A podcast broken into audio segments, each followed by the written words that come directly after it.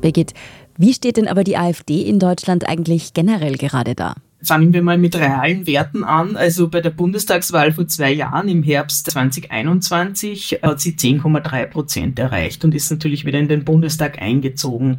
Jetzt in Umfragen schaut es ganz anders aus. Liegt sie bei um die 20, 22 Prozent und somit an zweiter Stelle, also noch weit vor der SPD, die ja aktuell mit Olaf Scholz den Kanzler stellt.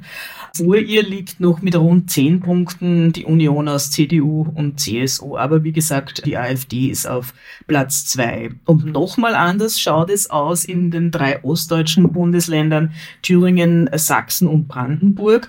Da liegt die AfD überall auf Platz eins bei etwas über 30 Prozent. Und das Interessante ist, in diesen drei Bundesländern wird im September ein neuer Landtag gewählt. Das heißt, man weiß eigentlich nicht, was dann dort passieren wird, kann sich aber durch durchaus einiges ausmalen.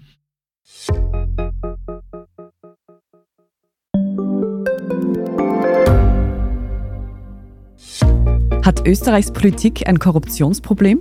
Wie wird der Ukraine-Krieg enden? Und warum wird alles immer teurer? Ich bin Tobias Holub. Und ich bin Margit Ehrenhöfer. Wir stellen die brennenden Fragen unserer Zeit. Und die Standardredaktion liefert Antworten. Im Thema des Tages, Montag bis Freitag um 17 Uhr, überall, wo es Podcasts gibt.